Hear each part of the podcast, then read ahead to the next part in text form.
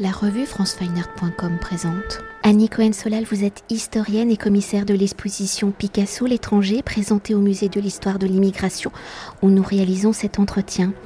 Leur fruit de six années de recherche dans les fonds d'archives, l'exposition Picasso l'étranger propose un nouveau regard sur Picasso, sur comment ce statut d'étranger a conditionné la démarche artistique de Picasso. Si on connaît l'importance de l'œuvre de Picasso dans les avant-gardes et le développement de la modernité, dans les écritures plastiques du XXe siècle, si sa nationalité est connue comme étant espagnole, que l'on sait qu'il arrive à Paris en 1900 pour participer en tant que représentant de la peinture espagnole pour l'exposition universelle de 1900 et qu'il ne quittera jamais la France. On connaît moins les conditions de sa vie en tant que jeune peintre étranger vivant à Paris où dans ce début du XXe siècle, la capitale française regroupe de nombreux artistes issus de toute l'Europe. Des artistes que l'on définit comme l'école de Paris, des artistes qui vont être au cœur des avant-gardes, de la modernité, des révolutions artistiques. Alors si en 1900 Picasso arrive comme un invité dans sa première expérience de Paris et de ses rencontres, pourquoi décide-t-il de rester à Paris pour pouvoir rester en France. Quelles sont les démarches qu'il doit accomplir? Comment les artistes sont-ils accueillis par l'administration? Être un artiste de l'avant-garde est-il un facteur de complications? Et durant ses premières années en France dans l'apprentissage de la langue, des codes bureaucratiques et administratifs, comment les difficultés rencontrées dans le quotidien d'être un étranger se matérialisent-ils dans ses œuvres? Donc en fait, euh, un étranger doit euh, selon la loi de 1888, se présenter au commissariat de police dès qu'il arrive et aussi euh, se présenter au commissariat de police dès qu'il change de domicile. Et il doit aussi euh, mettre à jour sa carte d'identité d'étranger tous les deux ans. Donc c'était ça les choses auxquelles Picasso devait se soumettre en tant que tout étranger normal vivant en France. Mais ce qui est exceptionnel dans son cas, c'est qu'il est visible. Très tôt, il est visible. Il est visible dès 1901, quand il fait une exposition à la galerie Vollard, parce qu'il est un génie. Donc son statut d'étranger normal euh, euh, vient rencontrer son statut d'artiste exceptionnel. Et c'est pour ça que ce premier rapport de police est construit contre lui à partir de l'article extrêmement positif que montre euh, le journal, euh, le texte de Gustave Cocchio qui dit que c'est un immense artiste, mais le commissaire de police qui voit ce nom étranger dans la presse le met en rapport avec les, les notes des indicateurs de police postés à Montmartre pour repérer la communauté catalane. Et donc Picasso, parce qu'il habite chez un marchand catalan est supposé anarchiste, parce qu'il fait des œuvres qui représentent des femmes qui font la mendicité, et parce qu'il ne parle pas le français, et parce qu'il est étranger, est immédiatement catégorisé comme anarchiste. Voilà. Donc il, a, il entre à Paris grâce à la communauté catalane, mais immédiatement, un an plus tard, il est dans un piège, c'est le piège de la police, qui chaque fois qu'elle verra le nom de Picasso dans la, critique artistique des journaux, va rajouter une pièce au dossier de police. Donc ce dossier de police va ouvrir, la, si vous voulez, la, faille de Picasso euh, suspect. Et, quand il est célébré pour des raisons positives, eh ben, il va être démoli pour des raisons négatives et la police va rajouter une pièce au dossier. Ça va le suivre pendant 40 ans et ça va, c'est un, c'est un dossier qui va lui, lui nuire quand il veut devenir français pendant la guerre, dans l'occupation, à un moment où il a peur d'être victime expiatoire euh, des nazis, puisqu'il a été le grand soutien des républicains espagnols. Donc c'est ça euh, qui fait que euh, le statut de Picasso étranger normal en France, mais artiste exceptionnel, va euh, lui compliquer la vie puisque ça va le mettre dans une situation précaire qu'il ressent de temps en temps. Des moments de crise, il les ressent pendant les guerres, parce qu'il lui faut un, un sauf-conduit pour se déplacer d'un lieu à un autre. Il lui faut euh, quand, des statuettes qu'il possédait, on, on a découvert qu'elles avaient été volées alors que lui n'en savait rien, il a peur d'être expulsé. Il n'ose pas signer une pétition pour Aragon parce qu'il a peur que la police euh, l'expulse aussi.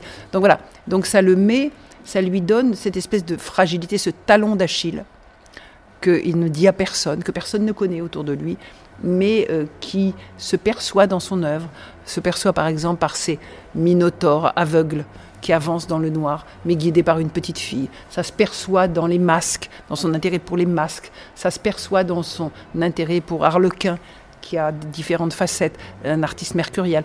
Donc, dans son œuvre, on peut lire euh, ces moments de fragilité. Et c'est ça qui m'intéresse, parce que ce sont des, choses, des éléments fins.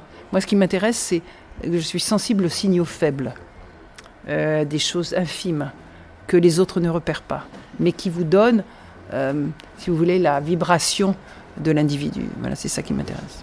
Et pour poursuivre, ainsi l'exposition a pour volonté de montrer comment le statut d'étranger impactait l'œuvre de Picasso grâce à l'exposition. J'ai appris que le 3 avril 1940, Picasso avait déposé donc une demande de naturalisation, une demande qui fut refusée et qu'il ne renouvela jamais. Alors en 1940, on est au début de la Seconde Guerre mondiale, comment cette situation politique et de guerre va-t-elle influencer la décision de l'administration? Lors de la Première Guerre mondiale, Picasso évoque-t-il déjà des craintes sur sa situation d'étranger? Pour revenir à 1940, comment le bombardement de Guernica en 1937, la situation politique de l'Espagne et l'œuvre qu'il va concevoir au printemps 1937 auront-ils un impact sur sa demande de naturalisation pendant 40 ans? Donc il ne fera aucune démarche dans ce sens et l'œuvre de Guernica, qui dénonce la violence, les horreurs de la guerre et le régime franquiste, va-t-elle contribuer au refus de l'administration française? Effectivement, le Guernica le rend extrêmement célèbre euh, comme euh, soutien aux républicains espagnols.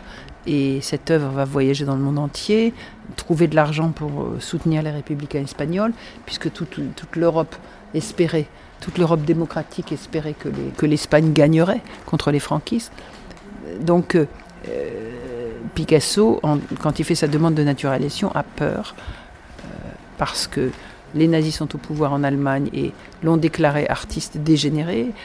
Euh, Franco a pris le pouvoir en Espagne et en France, on sent que les nazis arrivent. Donc cette demande, il l'a fait au moment où il craint d'être victime expiatoire des fascistes en Espagne, comme l'a été Garcia Lorca. Et c'est donc euh, dans ces conditions-là que cette demande est faite pour être protégé. Mais malheureusement, euh, un petit fonctionnaire minable de l'administration va lui refuser sa naturalisation et Picasso vit quatre années dans, dans, la peur. Et pour conclure notre entretien et pour mieux appréhender l'impact de ce statut d'étranger sur l'œuvre de Picasso, comment avez-vous articulé l'exposition? Comment les œuvres, les documents présentés dialoguent-ils et nous racontent-ils donc cette histoire? On a tenté de, faire une, approche chronologique et thématique qui montre euh, à la fois beaucoup de paysages euh, qui sont la manière que Picasso a de se moi je me suis rendu compte à la fin hein, de se représenter son environnement, sa patrie, parce que son véritable pays c'est son atelier quelque part. Euh, aussi représenter ses amis euh, qui constituent son réseau. C'est le réseau de Picasso qui va l'aider à surmonter euh, cette, cette marche dans le, dans le, noir, dans ce labyrinthe qui est Paris. Et, et c'est donc le stratège qui apparaît. À côté de l'artiste, c'est le stratège qui construit un véritable un véritable empire dans la France.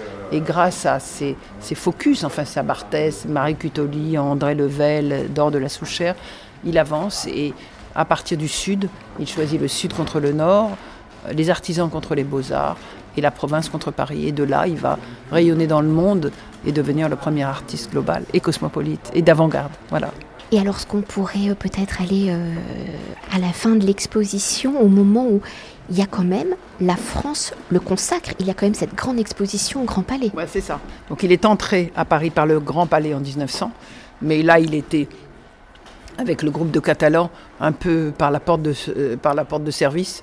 Et quand on lui déroule le tapis rouge, on change même le, le, plafond du Grand Palais, Picasso, avec cet hommage majeur à Picasso, il, ne vient pas, il reste dans le sud. Voilà. C'est quand même assez intéressant.